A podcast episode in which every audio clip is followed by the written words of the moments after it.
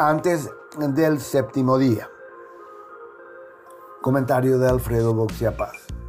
El inspirador espíritu de Tirica. Tirica me cae bien. Lo relaciono con una cándida imagen infantil que reapareció ante mis ojos en estos días al revisar viejos álbumes de fotos familiares de Bella Vista, guardados por mi padre, fallecido hace algunas semanas. Allí estamos mis hermanas y yo, con un pequeño y juguetón gato montés que alguien le había regalado en algunas de sus periódicas jornadas de pesca en los ríos de Mato Recuerdo que a los pocos meses la garra, los dientes eh, y el instinto del gatito crecieron tanto que dejaron en claro que sería imposible domesticarlo por lo que el felino fue devuelto a un hábitat más acorde a su naturaleza.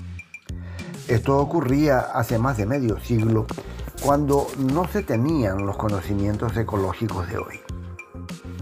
El hecho es que aquel dichoso animalito que me hizo efímeramente feliz reaparece hoy en mi vida. Ahora se llama Tirica y es ídolo popular.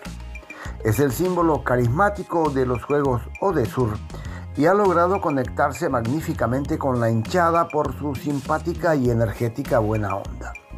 Tirica baila, encesta, maneja lanchas, es karateca, hace calentamiento, vibra con el público y logra convertirse en aquello que todos los diseñadores de mascotas de grandes torneos deportivos sueñan y casi nunca logran un símbolo inconfundible y querible. Bien por sus creadores. En realidad debo reconocer que el éxito de este gato montés no fue la primera sorpresa que me dieron estos juegos, sino la tercera.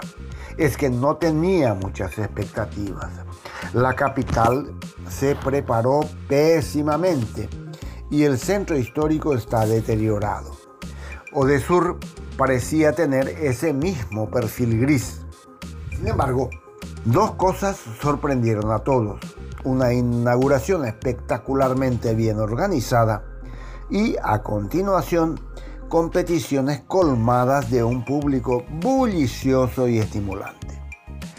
De repente la pacata Asunción volvió a vivir el ambiente de ciudad repleta de gente tal como había ocurrido hace tres años cuando fuimos sede de la final de la Copa Sudamericana.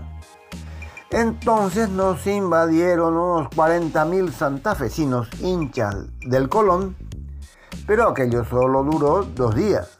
Lo de ahora es más largo y más internacional. Y como siempre, nos permite ejercitar aquello en lo que somos muy buenos, la hospitalidad. Pero además se respira entusiasmo. Hay banderas tricolores, sensación de alegría compartida, de identidad, de masas moviéndose hacia las mismas graderías, con los mismos cánticos, apoyando atletas que practican deportes algo exóticos. Detrás de cada competidor hay historias individuales y familiares que por primera vez tienen lugar en la prensa. Paraguay tiene más medallas que nunca. Hay motivos para festejar. Hay algo en el ambiente que me recuerda al espíritu del bicentenario. Yo recuerdo aquella alegría algo inmotivada. Era mayo de 2011, hace 11 años.